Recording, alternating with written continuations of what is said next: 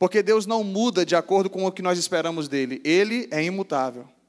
Mas são as nossas expectativas que precisam se adequar à vontade de Deus. São as nossas vontades que precisam se adequar ao coração de Deus. Eu te convido a abrir a palavra do Senhor em João. Abra sua Bíblia no Evangelho de João, capítulo 6. João 6, nós vamos ler inicialmente o verso 60 e depois de 66 ao 69. Ao ouvirem isso, muitos dos seus discípulos disseram: Dura é essa palavra, quem pode suportá-la?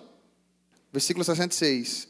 Daquela hora em diante, muitos dos seus discípulos voltaram atrás e deixaram de segui-lo. Jesus perguntou aos doze: Vocês também não querem ir? Simão Pedro lhe respondeu: Senhor, para quem iremos? Tu tens as palavras de vida eterna nós cremos e sabemos que és o Santo de Deus. Como já foi orado, que o Espírito Santo de Deus venha falar ao seu coração nessa noite, assim como ele tem falado ao meu, e na medida que eu prego, sempre é assim, o Senhor também fala comigo coisas novas. Não tem coisas que saem aqui que não foram preparadas previamente. Então, que o Espírito Santo de Deus fale conosco na medida que a palavra será explanada. Como eu já fiz a você essa pergunta, Deus tem correspondido às suas expectativas? Eu gostaria de apresentar para você aqui dois grupos que podem facilitar o tipo de expectativa que você tem colocado em Deus. E o nosso objetivo é, é, é que você saia daqui hoje com uma reflexão sobre a sua vida e, claro, relacionamento amoroso faz parte disso. Né? O seu relacionamento vai, é, vai estar sendo avaliado. Quantos namoram aqui? Então suponho que os demais estão esperando em Deus. Né? Ou no caso já tem casados, além de mim e da Anne? Temos? Não? Certo. Então, a partir, daí, a partir daí você vai fazer uma avaliação.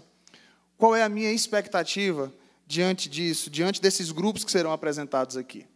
Então, nós vamos falar de dois grupos, está aqui no, no slide, né? pode passar o próximo? Passe duas, duas vezes aí que vai mostrar os dois grupos. O outro. Aí grupo dos que têm expectativas terrenas, né, ou temporárias, e o grupo do que tem expectativas celestes ou eternas. Eu gostaria de falar com vocês, inicialmente, desse primeiro grupo. E esse primeiro grupo ele tem sido muito comum, o grupo daqueles que têm expectativas terrenas, né, que procuram a Deus simplesmente para satisfazer os seus desejos temporários. E é interessante eu, eu, eu é, frisar isso, que desejos temporários Satanás também satisfaz desejos passageiros, muitas religiões podem te oferecer. Aquelas, aquelas propagandas que tem no, no poste de, de, de, iluminação, que você chega lá e vê lá aquela que traz o amor nos dias que você quiser. Então, se você estiver procurando de repente, ah, eu quero o, o meu relacionamento, eu quero ter um namoro baseado nesse grupo dos que têm expectativas terrenas, essas pessoas que atendem nas beiras das esquinas, elas podem te satisfazer nesse sentido. Ou essas senhoras que leem as mãos, né? Ficou estranho, né, quando eu falei das esquinas, ficou parecendo, né? Mas eles também, né, também fazem de uma maneira, né, que é só questão física mesmo, nada emotivo, não tem nada emocional e muito menos de Deus ligado ali. Mas para você ver como algumas coisas saem, né? O que eu estava querendo falar era das cartomantes, das aquelas pessoas que leem a mão. O que eu gostaria de, de refletir com você, esse primeiro grupo, se a gente for analisar o contexto, no começo aqui do capítulo 6 de João, uma multidão foi alimentada na multiplicação dos pães. Observe comigo, capítulo 6, verso 2. E grande multidão continuava a segui-lo, porque viram os sinais miraculosos que ele tinha realizado nos doentes. Grande multidão seguia Jesus. Então, na sequência aqui, você vai observar a multiplicação dos pães ocorrendo. Então, Jesus pregando para aquela multidão, Jesus se compadecendo daquela multidão, e ali, cerca de 5 mil homens, sem contar mulheres e crianças, foram alimentadas pelo milagre da multiplicação. No versículo 14 diz o seguinte: Depois de ver o sinal miraculoso que Jesus tinha realizado, o povo começou a dizer: Sem dúvidas, este é o profeta que devia vir ao mundo. Então, grave isso. No versículo 2, a multidão seguia Jesus porque viam os sinais que estavam sendo realizados nos doentes. No versículo 14, eles afirmam é, depois de verem o sinal miraculoso, Jesus tinha realizado, o povo começou a dizer: sem dúvida, este é o profeta que devia vir ao mundo. Talvez eles ainda não haviam é, sinalizado, não haviam compreendido Jesus como Filho de Deus, mas eles já percebem o profeta que devia vir ao mundo. Talvez eles já tivessem ali uma sinalização: será que esse é o Messias? Então, eles já tinham uma espécie de fé depositada em Jesus. O que é interessante que no versículo 15, Jesus, sabendo que o povo iria proclamá-lo rei, e Jesus é rei, e a gente vê na entrada triunfal, quando Jesus está entrando em Jerusalém, ele faz questão de que as pessoas proclamem o seu reinado, bendito é o que vem em nome do Senhor. Mas nesse momento, Jesus sabia qual era a perspectiva da multidão e por isso ele não deixou-se ser exaltado. Versículo 15 do capítulo 6: Sabendo Jesus que pretendia proclamá-lo rei à força, retirou-se novamente sozinho para o monte. E aí você vai ver na sequência os discípulos. É, acabam indo, entrando no barco, atravessando para o outro lado. Jesus estava no monte. Do monte ele sai, vem andando sobre as águas, é, se encontra com os discípulos, eles vão para Cafarnaum do outro lado. E aí, a partir de agora, vamos destacar alguns pontos desse grupo dos que têm expectativas terrenas. Versículo 22.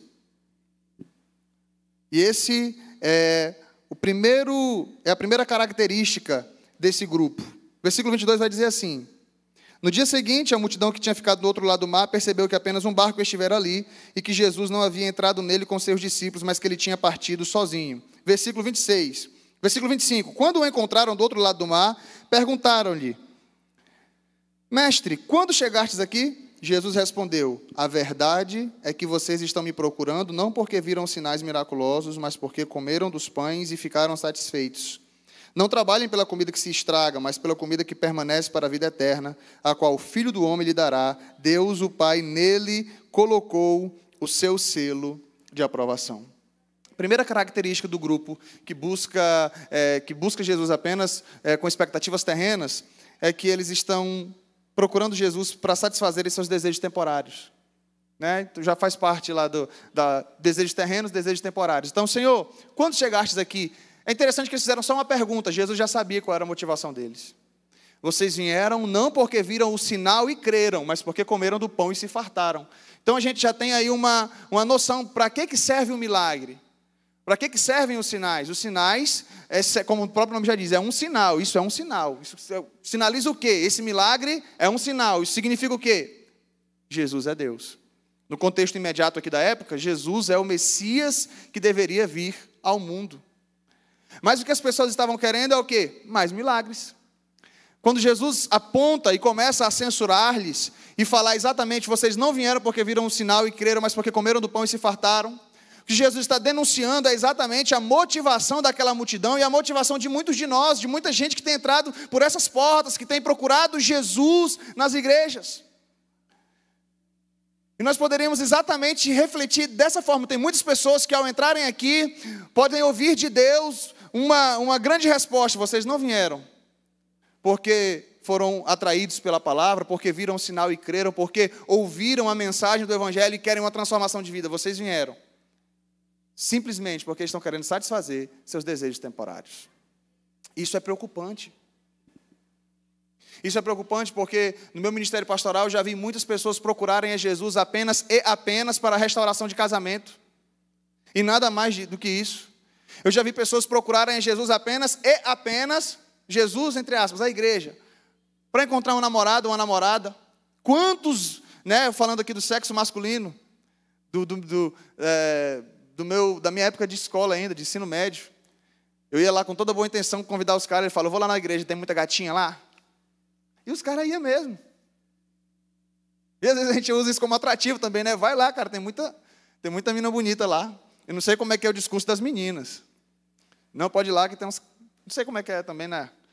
Vai mudando a geração. Eu já estou com 30 anos de idade. Como é que as meninas falam para se referir aos rapazes? Como é que as meninas falam para referir? Alguém diz aí? Hã? Não. Como é que as meninas falam para se referir aos rapazes? Tipo, não, teve um período que era, cara, isso já está bem passado, tá, gente? Eu era adolescente nessa época, a minha geração já não usou mais. Ah, tem uns pão, tem uns pãozinhos lá na igreja, vamos lá. Fulano é um pão. Você lembra dessa época? Quem lembra dessa época aí? Rapaz, tem um pãozinho lá. Mas como é que é hoje? Eu sei que tem o crush. Como é que as meninas falam dos caras hoje? Ninguém vai falar, tá todo mundo com vergonha? Falem, gente. Avarão, ó, tem, são os termos vasos. Ah, isso aí eu já ouvi, né? São os termos bem pentecostais. Mas o povo usa, usa mesmo. Vai lá que tem uns varões abençoados lá de Deus. É assim que o pessoal fala? É. E as meninas, como é que o pessoal fala? Teve uma época que foi mina, não sei se é um negócio meio paulista, né? Como é que é? É assim ainda? É? Manteve? Ah, então isso aí não acompanhou a mudança tecnológica, não. Né? Já tem um tempo aí. Então vamos lá que tem umas minas legais lá na igreja, cara. Tem umas gatinhas lá. Às vezes a gente usa isso, tá beleza, brincando, tudo bem. Mas eu estou falando da, da, da expectativa real do coração de muitas pessoas. Da expectativa real do coração de muitas pessoas. Cara, tem tanta gente carente e que vê nesse mundo apenas a possibilidade de ser feliz. Paulo vai dizer lá em Coríntios, é, aos Coríntios, capítulo 15, falando sobre a realidade da ressurreição, aqueles que esperam em Deus apenas para essa vida são os mais miseráveis de todos os homens. É claro que Paulo está falando da realidade de ressurreição, né? Aqueles que esperam em Deus, achando que Jesus vai vir para buscar só quem estiver vivo, são os mais miseráveis de todos os homens, porque as pessoas não, não, não estavam acreditando que aqueles que morreram, quando Jesus viesse, eles iam ressuscitar também, né? Como se a existência ali se perdesse. Mas a aplicação é exatamente essa, para os dias de hoje. Aqueles que esperam em Deus apenas para essa vida são os mais miseráveis de todos os homens. E essa multidão estava esperando em Jesus apenas para essa vida, desejos passageiros, desejos temporários. A segunda característica desse grupo. Aliás, antes de entrar na segunda característica, eu lembrei de um, de um filme que eu vi, um filme não, um desenho lá no, no YouTube, você vai encontrar. O nome dele é O Pão, o Pão do Céu, desenho bíblico. É mostrando essa realidade. No momento da, da, da multiplicação dos pães, Antes da multiplicação dos pães, mostra dois padeiros acordando cedo, né, tendo que fazer o pão tal, e reclamando da vida, que nem o Chicó, lá do, do Alto da Compadecida, do João Grilo. E aí ele, eles acordam, e a multidão está tá indo ver Jesus, e eles aparecem lá no meio da multidão. Quando Jesus multiplica os pães, aí os olhos do padeiro falam: Pronto, tá aí, achei. Não vou mais precisar ficar acordando cedo. Achei agora a galinha dos ovos de ouro, contextualizando é Jesus. E aí, nesse momento que Jesus percebe que vão proclamá-lo rei à força quando ele sai, esse padeiro está ali induzindo a multidão. Você é o quê? Ah, eu sou ferreiro. Você já pensou ter o seu ferrinho todo trabalhado sem você precisar ficar ali batendo ferro? Aí, ah, aí ele começa a induzir toda a multidão. Claro que o desenho, né? Tá, é algo que não tem na Bíblia, mas é interessante essa conjectura, porque era basicamente o que a multidão começou a pensar: poxa, a gente, Jesus, através dele, a nossa vida fica muito mais fácil. E aí essa galerinha chega diante de Jesus e aí tem esse discurso. Depois vocês procurem lá, muito interessante. Desenho bíblico, o pão, é o pão do céu, desenho bíblico. Mas a segunda característica desse grupo é que eles tentam a Deus sempre buscando benefícios. Tentam a Deus buscando mais milagres. Olha o que eles dizem no versículo 30. Jesus acaba de censurar, Jesus acaba de, de denunciar o que há no coração deles, mas parece que eles nem ouvem. Versículo 30. Então lhe perguntaram: que sinal miraculoso mostrarás para que o vejamos e creamos em ti? O que farás? Os nossos antepassados comeram maná no deserto, como está escrito: Ele lhes deu a comer o pão dos céus. Declarou-lhe Jesus: Digo-lhes a verdade. Não foi Moisés quem deu-lhe o pão do céu, mas o meu Pai, quem lhes deu o verdadeiro pão do céu, pois o pão de Deus é aquele que desceu do céu e dá vida ao mundo. Disseram eles: Senhor, dai-nos sempre desse pão. Então Jesus declarou: Eu sou o pão da vida. Aquele que vem a mim nunca terá fome, aquele que crê em mim nunca terá sede. Mas como eu lhes disse, vocês me viram, mas ainda não creram. Vocês me viram, mas ainda não creram. Sabe o que é interessante? É, é, essa, essa, essa tentativa de buscar em Deus mais milagres, de buscar em Jesus mais milagres, é que eles foram atraídos, no versículo 2 fala isso, quando aquela multidão se reúne, eles foram atraídos exatamente pelos milagres, pelas curas. No versículo 14, depois de saborearem o pão multiplicado, né, depois de verem o sinal miraculoso que Jesus tinha realizado, o povo começou a dizer, sem dúvidas, este é o profeta que devia vir ao mundo. Mas quando chega nesse momento, eles falam: Senhor, que milagres fazes para que creamos em Ti? Poxa, já não foi suficiente? Aquela multidão foi atraída pelos milagres, aquela multidão comeu o pão que foi multiplicado, e eles ainda querem tentar a Deus buscando mais milagres, é exatamente expectativas terrenas. Pessoas que não se satisfazem, ou seja, não observam, não olham para Cristo como, não veem os sinais como algo que aponta para Cristo. Mas querem milagres e mais milagres. E eu lembro como eu fui criado no, é, é, na igreja, eu vi algumas pregações assim, né, bem incisivas, alguns irmãos contando assim, não, irmão, eu cheguei mesmo para Deus e falei, Senhor, se o Senhor não me abençoar, se o Senhor não me der essa cura, Eu jogo a minha Bíblia fora, rasgo a minha Bíblia e a partir de hoje eu não sou mais crente. É, irmãos, eu falei isso com Deus e o milagre aconteceu. E eu, criança ainda, eu chegava, papai, meu pai pastor, pode fazer um negócio desse com Deus? Não, meu filho, isso é, isso é testemunho de quem não conhece a Deus, isso é testemunho de gente matura.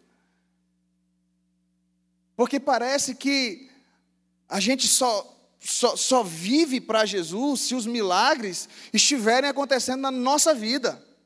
Parece que a gente não fica feliz com o testemunho do outro. Parece que é uma competição. Poxa, eu queria tanto viver o que aquele irmão está vivendo. Você não se alegra. Poxa, glória a Deus. O que Deus fez na vida dele é um sinal para mim. Que ele é real. O que Deus fez na vida dela é sinal para mim que ele é real. Poxa, que ele existe. Mas a gente é tão é sensitivo no sentido de sensações, né? Não leve lá para o lado místico. Às vezes a gente, quer, a gente quer sentir, não. Aí eu quero chegar aqui nesse culto, eu quero que o céu desça, eu quero ver anjos. Porque se for assim, Deus não está lá. E aí, no fundo, no fundo, a gente pode às vezes ver anjo e a vida não, não muda, né? Não fica tão espiritual como deveria ser.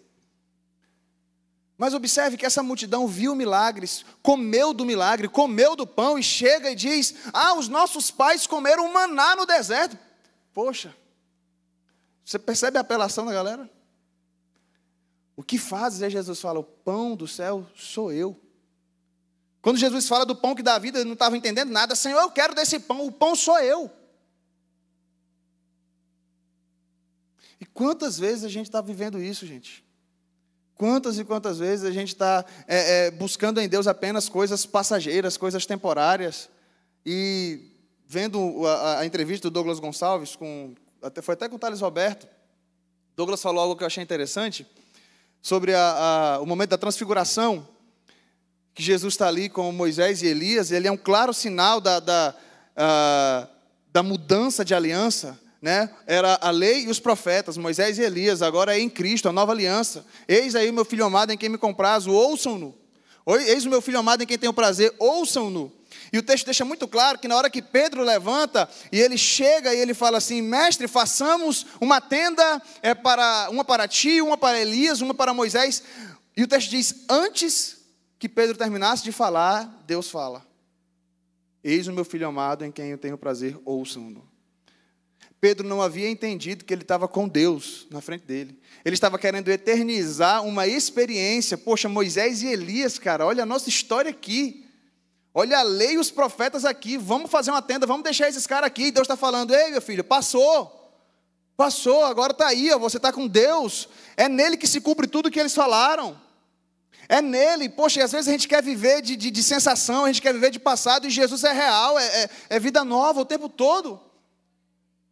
Sabe, às vezes a gente fica sofrendo com coisas antigas, querendo viver o passado, e Jesus está dizendo, poxa, eu tenho coisa nova, e, e, e, a expectativa sua tem que estar em mim, não nessas coisas triviais, essas coisas passageiras.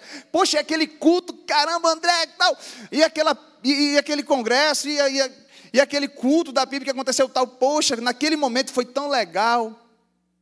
Poxa, mas o Jesus, daquela experiência que você teve, ele continua aqui, cara. O Espírito Santo habita dentro de nós.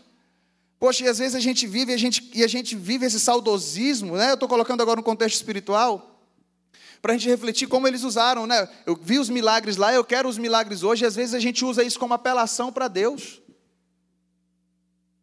Não, Senhor, se, se eu não conseguir vivenciar o que o fulano viveu ou o que outros vivenciaram, isso continua sendo expectativas terrenas. Continua sendo uma, uma, expectativa baseada no que eu sinto, no que eu desejo. Como eu falei, as nossas expectativas não têm que estar centradas necessariamente em nós, mas nele. Então, a partir de hoje, o meu objetivo é que a gente questione as nossas expectativas. Vamos sair daqui questionando não o que Deus nos oferece, mas as nossas expectativas em relação a Deus. E a terceira coisa que eu aprendo com esse grupo é que decepcionados eles o abandonam. Versículo 60. Ao ouvirem isso, depois que Jesus fala sobre o pão do céu, o pão da vida, é, eu sou aquele que come da minha carne, bebe do meu sangue, é esse que tem a vida. Jesus dá um, um discurso, né, é, abre o jogo realmente para eles, o que, que a multiplicação significava, o que eles deveriam entender a partir dali. Mas no versículo 60, ao ouvirem isso, muitos dos seus discípulos disseram: Dura é essa palavra. Quem pode suportá-la? 66. Daquela hora em diante, muitos dos seus discípulos voltaram atrás e deixaram de segui-lo. Quem vem para a igreja com expectativa terrena, vai embora rapidinho. Porque ele até de repente pode ter um participar de algum milagre coletivo, observar algumas coisas, né, ficar feliz com aquilo, mas quando ele observa que Deus não vai ceder tudo que ele quer, ele vai embora. Ele come do pão multiplicado, mas quando ele percebe que Deus não vai viver, que ele não vai viver à custa de milagres, ele precisa trabalhar para comprar o pão de cada dia, claro, dependendo de Deus. Mas quando ele começa a perceber que não vai dar muito certo aquela expectativa terrena sendo satisfeita por Jesus, garantida por Jesus, expectativa terrena garantida por ele, ele abandona. Quando ele começa a ver as exigências do discipulado, Jesus multiplicou o pão porque viu que o povo estava com fome. Então são duas coisas. Os milagres, eles apontam para algo maior, apontam para Jesus, mas Jesus também faz milagres por compaixão. Certo? Aquela multidão estava ali, a palavra do Senhor diz que ele teve compaixão. Multiplicou o pão, alimentou aquela multidão. Mas aí o povo cresceu o olho. Não, agora a gente vai para Jesus. Porque enquanto alguns observam o sinal e creem, outros veem o sinal e falam: vamos se beneficiar, vamos nos beneficiar. E aí, para essa galera, Jesus dá uma, um endurecido no discurso e fala: o pão da vida sou eu.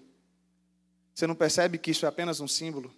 Você não percebe que a ressurreição de Lázaro é apenas um símbolo para a ressurreição espiritual, para o poder de Deus? Você não percebe que a ressurreição de Lázaro é muito inferior à ressurreição do último dia? Você não percebe que aquele pão que foi multiplicado para satisfazer a sua fome temporária é apenas um sinal de quem é verdadeiramente o pão da vida, que foi aquele que fez o milagre, aquele que satisfaz para a vida eterna? Sabe, às vezes a gente fica voltado, e isso a teologia da prosperidade faz muito, a teologia do coaching está aí para isso também, a gente tem que tomar muito cuidado com isso, essa sensação de eu quero ir para a igreja para eu me sentir bem, eu quero ir para a igreja para ouvir uma mensagem que massageie o meu ego e que me faça sair dali, isso é muito perigoso. Isso é muito perigoso. Claro que tem momentos que a gente está ali, poxa, tudo que eu quero hoje é ouvir uma palavra de Deus. Aí vem aqui, de repente você vê que todo quebradinho aí está ouvindo algo assim, né? Mas se você tiver certeza que foi Deus que falou com você, cara, você sai daqui renovado. Não importa se a palavra foi dura ou se a palavra foi suave, se foi Deus que falou, está falado, é o que você precisava, é o alimento, você vai sair daqui fortalecido. Independente se for a, é, ratificando aquilo que você acredita, atestando, assinando embaixo, ou te fazendo mudar de postura, mas você vai sair daqui convicto que foi Deus que falou com você. E aí a reflexão que eu faço é exatamente agora tentando fazer uma aplicação né, para o relacionamento. Você se encaixa nesse grupo? Quando você pensa em relacionamento, você está pensando em alguém que vai te satisfazer um desejo agora, desse momento? Não, primeiro, eu não quero nem casar agora. Né? Eu quero só curtir, sabe? Alguém ali para tomar sorvete junto, para passear junto. E eu estou falando das melhores das intenções, das mais nobres, porque tem gente que quer namorar só para dar uns amassos. Os mais crentes, às vezes, uma coisa simples. Os mais descrentes, para ir até os finalmente. Expectativa completamente terrena, sabe? Não, negócio de casamento. Não, Deus o livre, eu vou casar depois que eu tiver feito o meu mestrado. Se eu casar. Se eu casar. Então é legal esse tema dos namorados, porque eu acho que na igreja a gente encontra pessoas que pelo menos elas pensam melhor na vida, né? Gente que sabe o que quer, é gente que tem Deus no coração, mas no fundo, no fundo, você está querendo alguém para compartilhar uma experiência aí de dois, três anos. E olhe lá, sendo bem otimista. Falando de dois, três anos sendo bem otimista. Isso é expectativa terrena. É sensação, é, é, desejo. Isso aí você vê no comercial da Natura, da Boticário, né? E que agora estão até colocando a, a questões homoafetivas. O pessoal está querendo ganhar dinheiro. E aí você olha lá e fala: caramba, velho, eu quero um relacionamento assim. Eu quero sentir esse negócio tal. Isso é passageiro, isso é temporário. Isso faz parte dos que têm expectativas terrenas.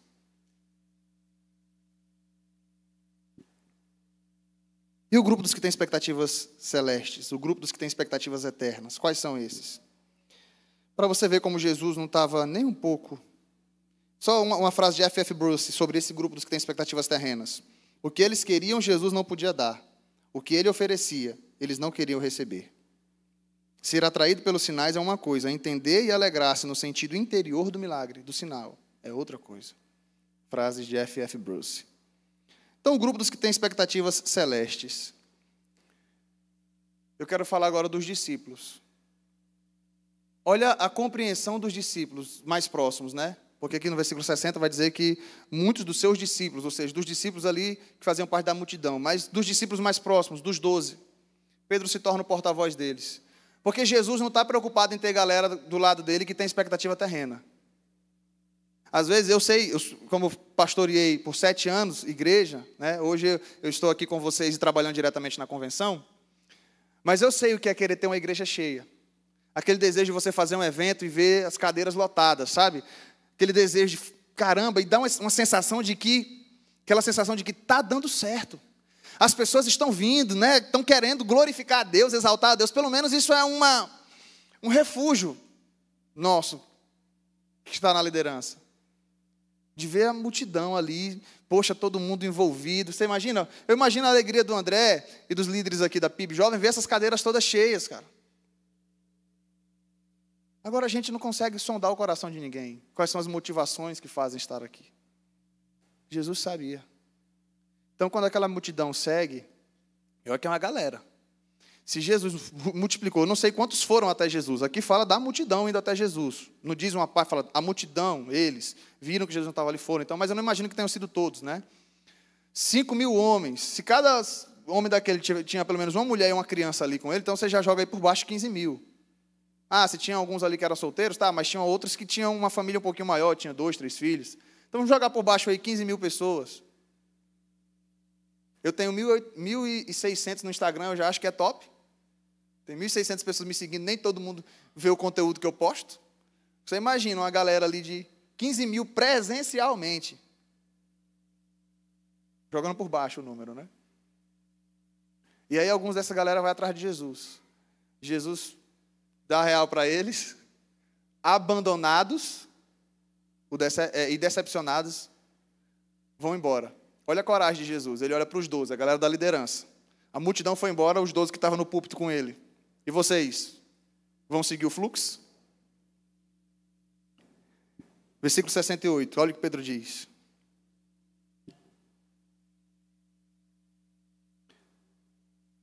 E por isso, e, e prosseguiu. É por isso que eu lhes disse que ninguém pode, perdão. Versículo é 68. Simão Pedro lhe respondeu: Senhor, para quem iremos nós? Tu tens as palavras de vida eterna. Enquanto o primeiro grupo queria coisas terrenas e temporárias, o segundo grupo estava pensando nas coisas eternas. Para quem iremos nós? Tu tens palavra de vida eterna. O nosso pensamento tem que estar na eternidade. Alguém uma vez falou, na, quando eu ouvi, disseram que era do C.S. Lewis. Depois eu procurei na internet, não achei essa frase sendo referida ao C.S. Lewis. Então vou colocar alguém falou. Os homens que mais fizeram por essa terra foram aqueles que tiveram os seus olhos colocados na eternidade. Os homens que mais fizeram por essa terra foram aqueles que tiveram os seus olhos colocados na eternidade. E o que eu vejo, sabe, quando você vai para a faculdade, quantos aqui já cursaram ou estão cursando a faculdade? Uma galerinha boa. O que, que a gente ouve lá muito? Né? É, questões sociais. Principalmente eu, eu, comecei o curso de licenciatura em História lá na, na Federal do Amapá. Então, curso de humanas é isso, é militância, é questões sociais, questões sociais o tempo todo, é ajudar o próximo, sabe? E a galera sabia que eu era pastor. E às vezes eu ficava assim até envergonhado, né? Porque a igreja, Jesus diz: Vós sois o sal da terra e a luz do mundo. Então a gente deveria estar falando muito mais da sociedade do que os ímpios. Mas aí a gente vê lá, galera, movimento social e tal e tal. Mas você percebe que qual é a causa maior que eles têm? É a vida humana, a vida terrena, sensações, direitos iguais e tal. Não vou questionar aqui essa, essas questões em si, mas eu falo qual é a motivação dessa galera, não é espiritual. Qual é a motivação deles? Não é eterna, é uma motivação humana. Eu falo, poxa, e se tem pessoas sendo motivados à igualdade por questões humanas, cara, e nós? Se nós queremos realmente fazer alguma coisa por essa terra, os nossos olhos precisam estar colocados na eternidade. Se você é alguém que quer fazer parte de movimento estudantil, quer ajudar pessoas, quer ajudar desabrigado, é, é, quer é, trabalhar ferrenhamente contra o racismo e falar isso não é o ideal de Deus, e por aí vai, tenha os seus olhos colocados na eternidade e seja guiado pelos valores da eternidade. Porque se você é guiado pelos valores do céu, se você é guiado pelos valores do Senhor, também você não vai engolir qualquer coisa que os movimentos sociais dizem como tem que ser. Não, vamos lutar pela causa homoafetiva e tal e tal. Pela, pela mentalidade deles, cara, eles estão lutando por aquilo que eles acreditam, porque a palavra de Deus não é a regra de fé e prática deles. E eles estão vivendo por direitos iguais, pelo bem do ser humano. Poxa, qual o problema de dois homens e duas mulheres? Porque a mentalidade dele que é essa vida. O homossexual tem que viver bem nessa vida, ele tem que, se, tem que se sentir bem, e essas pessoas, elas estão coerentes com o raciocínio de vida delas, é incoerente com o nosso raciocínio de vida, porque a gente pensa na eternidade. O que, que adianta um casal, homo, é, um casal homossexual viverem bem nessa terra e, ao final das contas, não terem eternidade com Jesus? Viverem bem, é, formarem família e tudo, mas por serem contrários à palavra de Deus, nós que temos visão na eternidade, a gente não pode se render a isso. A gente sabe qual é o ideal de Deus, o ideal de família. Isso é um ponto só que eu estou colocando. Uma situação. Eu entrei até nessa questão que queria ter entrado. Mas, quando eu falo de expectativas eternas, eu estou falando de quem crê em Jesus verdadeiramente e não é simplesmente é, silenciado ou tem a sua mente virada por conta da cultura. A Bíblia é supracultural, a eternidade é supracultural. O Deus ao qual, ao qual nós servimos está acima da cultura. Então, quando a gente pensa nesse tipo de assunto, por exemplo, você tem que pensar, cara, eu não posso pensar apenas no bem-estar deles aqui. Os movimentos sociais estão pensando nesse bem-estar terreno. Eu tenho que pensar na questão, eu tenho que pensar, minha visão tem que estar acima disso, a minha visão é de eternidade. Por isso é muito pequena essa visão que a teologia da prosperidade, a teologia do coaching traz, porque você olha para Deus como alguém que pode satisfazer apenas as questões eternas, as questões terrenas. Poxa, questões terrenas os governos humanos também fazem. Por isso que a galera se mata entre Bolsonaro e Lula. Aquele que for melhor para mim, eu escolho. Por que a galera da esquerda quer o Lula? Ou, muitos não querem o Lula, né? mas entre dos males o menor, talvez, se a galera for pensar. Não, pelo menos ele fala e endossa os movimentos sociais. Estamos pensando no bem-estar dessa galera. Eles vão por esse lado. Aí outros pensam, não, vamos lá Bolsonaro, aí tem muitos crentes envolvidos, vamos lá, por causa da. Né, ele está ajudando os crentes e tudo. Cara, pensamento terreno também. Não é porque ele está ajudando a igreja, porque ele está ajudando a gente. Pensamento terreno também. A, a igreja de Cristo não se rende a nada a nenhum tipo de governo, nós somos voz profética. Então, quando meus olhos estão na eternidade, eu tenho que orar pelos governantes, não pensando necessariamente no bem que eles vão fazer. Vamos cobrar, sim, vamos exigir, mas o nosso pensamento é muito além disso. As nossas expectativas estão em Deus e não no ser humano. Isso vale para namorado, isso vale para casamento, isso vale para questões sociais que se defende, isso vale para a vida. Pedro vai dizer: Senhor, para quem iremos nós? Tu tens palavras de vida eterna. A eternidade está com o Senhor. É em ti que os meus olhos estão colocados. Qual é a segunda característica desse grupo que se opõe diretamente ao primeiro grupo?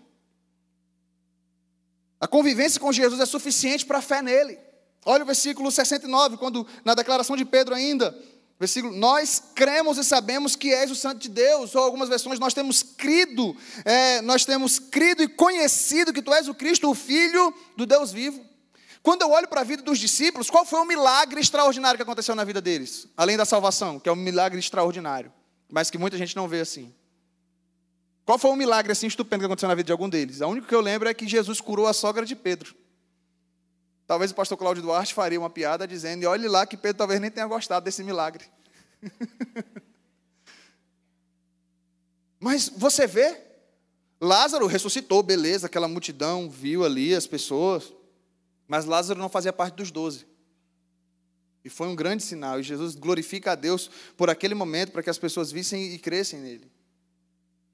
Mas veja, já pensou se Pedro ou, ou Mateus, outros chegassem assim, não, eu quero um milagre extraordinário na minha vida igual a deles, porque senão eu não vou seguir Jesus, como a gente vê muito crente fazendo. Cara, os discípulos andavam com Jesus, eles viam os milagres, eles viam sinais na vida das outras pessoas. O Pedro está dizendo: Nós temos crido e conhecido que Tu és o Santo de Deus, Tu és o Messias. A gente não precisa ficar é, é, é, vivenciando milagre nas nossas vidas diretamente para que a gente creia. Isso é tentar a Deus. Por isso que vive gente mudando de igreja. Né? Não, eu vou sair dessa igreja porque essa igreja não tem milagre, essa igreja não tem sinal. Eu vou para a igreja onde tem milagre. E, e às vezes, tem, vou dizer, os milagres, os sinais ocorrem. Mas não é de acordo com o bel prazer humano, cara. É Deus que faz da maneira como Ele quer. Então, tem, eu já vi isso, eu vou falar para vocês, é, e carregando a, a responsabilidade do que eu estou falando. Já vi muita gente falando dessas pessoas que são pagas para simularem cura em muitos púlpitos. Tem gente que vive de bico assim, uma hora na igreja tal, outra hora na, na, na igreja outra. E tem provas, tem fotos de pessoas fazendo exatamente isso, sendo curada numa igreja e depois, depois sendo curada em outra. Por quê? Porque se você vende isso, você tem que entregar isso. O cliente procura isso.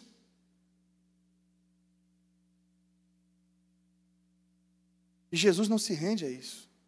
E os discípulos não estão se rendendo a isso. O que Pedro está dizendo, Senhor, nós temos crido e conhecido que Tu és o Filho de Deus. É suficiente para nós. Aquilo que nós temos visto é suficiente. A intimidade, o relacionamento contigo, nós estamos contigo, isso é suficiente. É suficiente a, a sua vida diária com o Senhor. É suficiente os testemunhos que a gente ouve. Eu estava falando com a. Esqueci o nome dela, cadê ela? Do, dali. Como é seu nome? Esqueci? Fabiana? Mariana. Testemunho da Mariana, cara, a, a, do, do acidente. Ela contou aqui sexta-feira passada. O milagre de Deus. Eu falei para ela que eu estava só pensando nesse. Eu fui para Anápolis quinta-feira. Estou indo lá periodicamente por conta do trabalho da convenção. Aí eu pego a estrada, é, pelo menos a cada 15 dias. E aí eu fico pensando, poxa, como Deus nos livra, sabe, de tanta coisa. E ela contando, como ela contou testemunho sexta-feira, quinta-feira eu fui pensando e lembrando daquele testemunho. Não, o milagre só vai ser extraordinário se um dia Deus me livrar assim de um acidente, eu ver a mão de Deus, né? Uma coisa assim que nem um filme de Hollywood, né? Só assim para poder. Poxa, eu fui muito abençoado com o testemunho dela e quantos outros? Será que não é suficiente a gente ver o que Deus tem feito na vida das pessoas? O que a palavra do Senhor já nos apresenta não é suficiente? Se, se, se não bastasse ainda o que a gente tem visto Deus fazendo na vida das pessoas, Senhor, nós temos crido e conhecido que Tu és o Santo de Deus, a nossa experiência diária com o Senhor, nosso testemunho diário com o Senhor, aí falando, trazendo para o relacionamento, né? Poxa, todo mundo namora e é abençoado, e cadê, Senhor? Aí a menina fala, poxa, eu tenho um dedo podre, só pega o peão. Peão já é uma linguagem do interior aí. Só pega o peão que não presta. Poxa, Senhor, me ajuda aí. Traz a minha bênção, igual o Senhor deu para a Anne. Anne, a, a que está com a Isabela ali.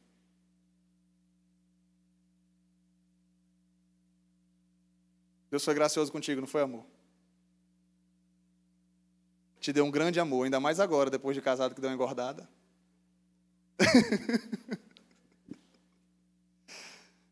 Brincadeiras à parte.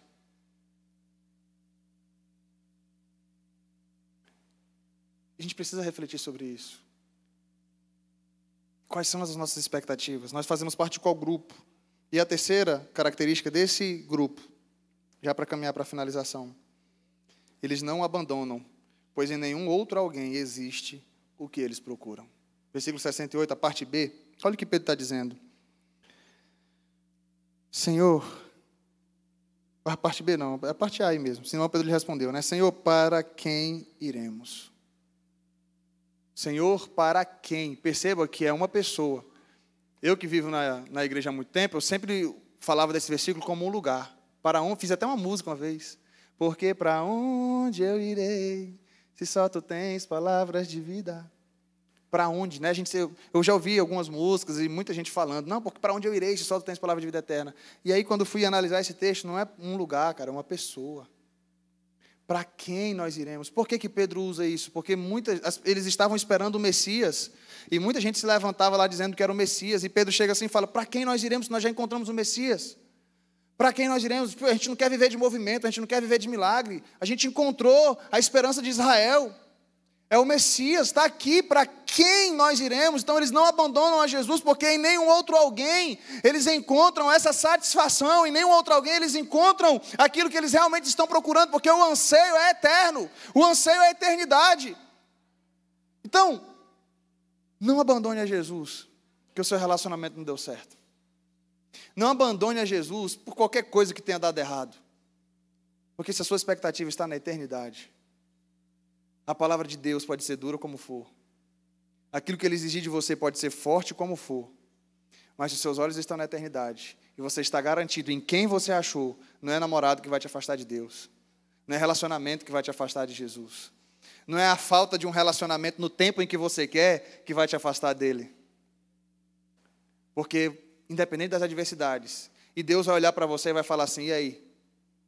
Está junto? Se quiser, pode ir. E aí você poder responder para ele: Senhor, para quem eu irei? Se só tu tens palavras de vida eterna. E você dizer, Senhor, para quem eu irei? Não, foi, não é esse relacionamento frustrado que vai, me que vai me gerar decepção com o Senhor. Não é a expectativa da galera que vai fazer com que eu ande é, nesse mesmo caminho. Não é porque a galera te abandonou que eu vou junto.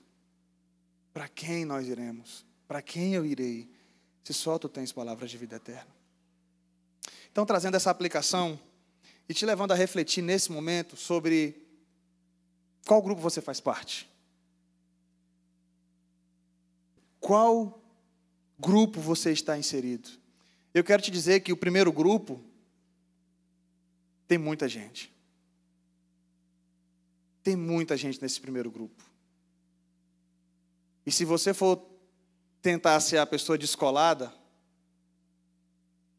que não quer, não quer ser aquele, o, o, o excluído, o cancelado, você vai ter uma forte tendência de andar no primeiro grupo. Mas se você é ousado como Pedro e os demais, você vai fazer parte do segundo grupo e dizer: Senhor, a minha expectativa é eterna. Ainda que a galera do primeiro grupo tenha motivos enormes, tenha motivos até humanos para dizer assim, mas a gente está pensando no bem-estar da população, a gente está pensando no bem-estar da galera, a gente está pensando na, em boas sensações, em boa qualidade de vida. Você fala, cara, eu estou pensando além. Seu pensamento ainda é temporário. Eu estou pensando na eternidade. Então você precisa pensar, já que nós estamos no dia dos namorados, estamos falando em relacionamento. Eu quero um relacionamento que me aproxime de Deus. Eu quero um relacionamento que me faça mais parecido com Cristo. Eu quero um relacionamento que me que, que, que junto comigo essa pessoa faça parte do segundo grupo, não do primeiro grupo. Sabe, eu não quero fazer parte daquela galera que, que, que, que tensiona. Não, eu estou na igreja, mas Jesus é legal. Deus é amor, e não importa se eu faço amor com o meu parceiro. Porque Deus é amor. É assim que a galera usa, né? Muitos discursos. Então, eu quero um relacionamento, eu quero viver um relacionamento, para aqueles que já estão namorando aqui, eu quero viver um relacionamento como esse do segundo grupo, de pessoas que têm expectativas eternas. Eu quero ser mais parecido com Cristo, eu quero estar com alguém que me aproxime de Deus e não que me afaste dele. Vamos vivenciar isso, vamos ajudar um ao outro. Vamos orar juntos, ter momentos devocionais juntos. Poxa, se une para assistir Netflix, né? se reúne para passear, mas tem se reunido para orar juntos, para ter momentos juntos. E aqueles que ainda não estão namorando, que você almeje isso. Isso é meio fora da caixa nos dias de hoje. A gente fala tanto, né? Tem que pensar fora da caixa, mas se, se tem que pensar fora da caixa, hoje é viver a santidade e é viver o segundo grupo. Não, porque a gente tem que, a gente é crente, a gente tem que pensar fora da caixinha. Pensar fora da caixinha, cara, é exatamente viver santidade hoje. Porque quem não vive santidade está todo mundo dentro da caixa. Então você quer pensar diferente, quer ser o diferentão, quer pensar diferente da maioria, então viva o segundo grupo, viva a santidade, pense na eternidade, fale, eu quero um relacionamento que me ajude a, a olhar para a eternidade, implantar o reino de Deus aqui. Estabelecer o reino de Deus aqui na terra, isso é pensamento de eternidade, isso é visão de eternidade. E eu gostaria de finalizar com uma frase, vou cantar uma, uma, uma música. Uma frase de Richard Baxter que diz o seguinte: O céu pagará qualquer prejuízo que possamos sofrer para ganhá-lo, mas nada pode pagar o prejuízo de perdê-lo. Feche seus olhos e reflita assim. Minhas expectativas são celestes, são eternas ou são temporárias e passageiras? Eu gostaria que você refletisse nessa canção, talvez como você ainda nunca tenha refletido. Talvez alguns sim, mas talvez outros ainda não conhecem. Mas pense, Senhor, seja meu universo. Seja tudo que sinto, tudo que tenho, tudo que penso. Guia a minha vida, guia o meu coração, guia os meus sonhos. Feche seus olhos e comece a falar com Deus enquanto essa canção é reproduzida.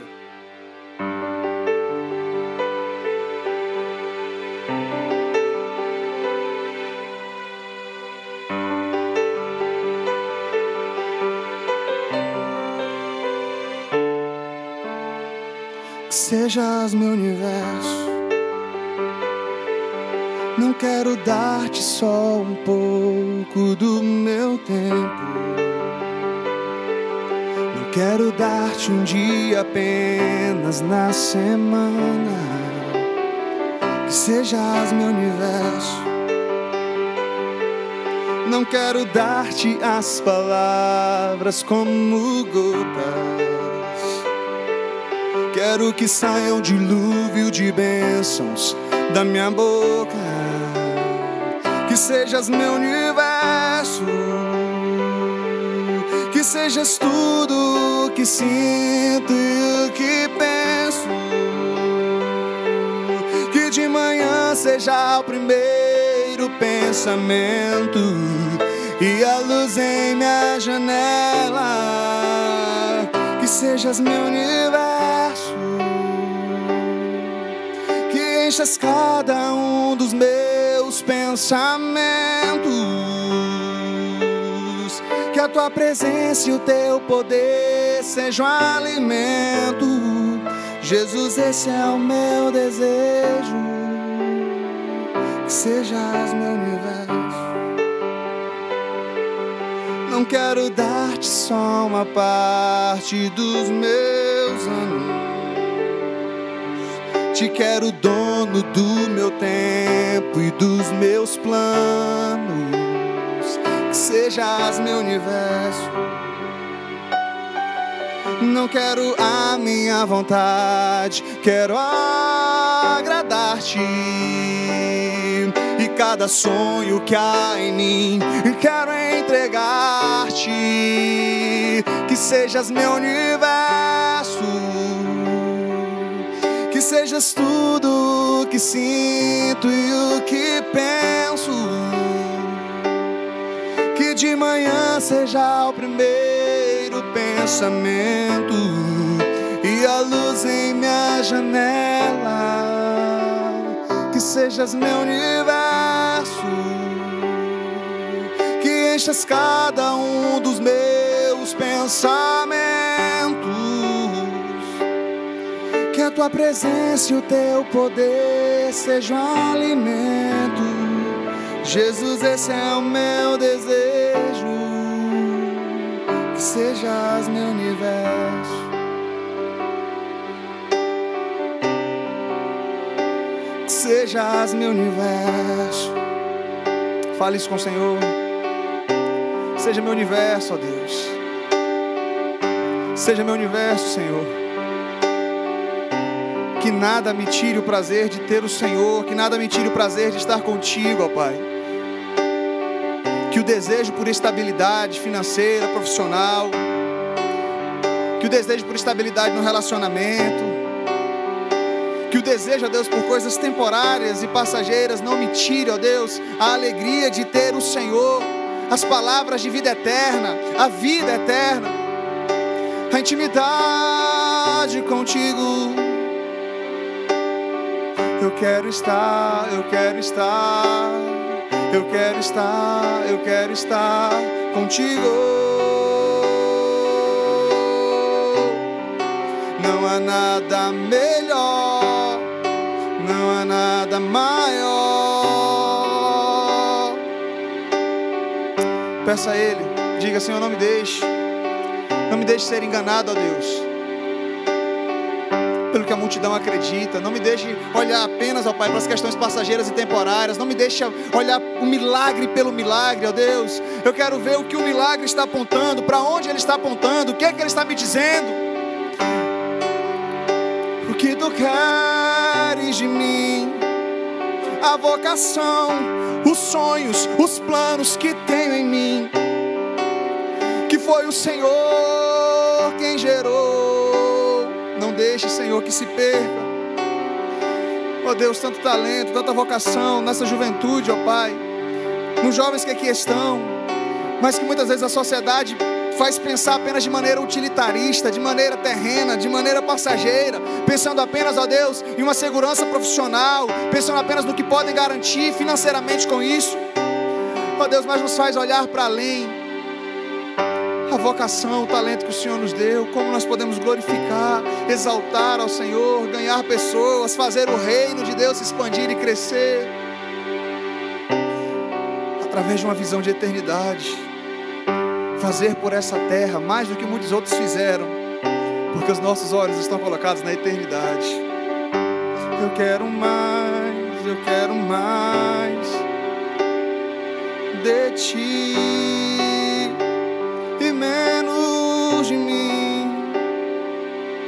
Seja tudo em mim, meu universo.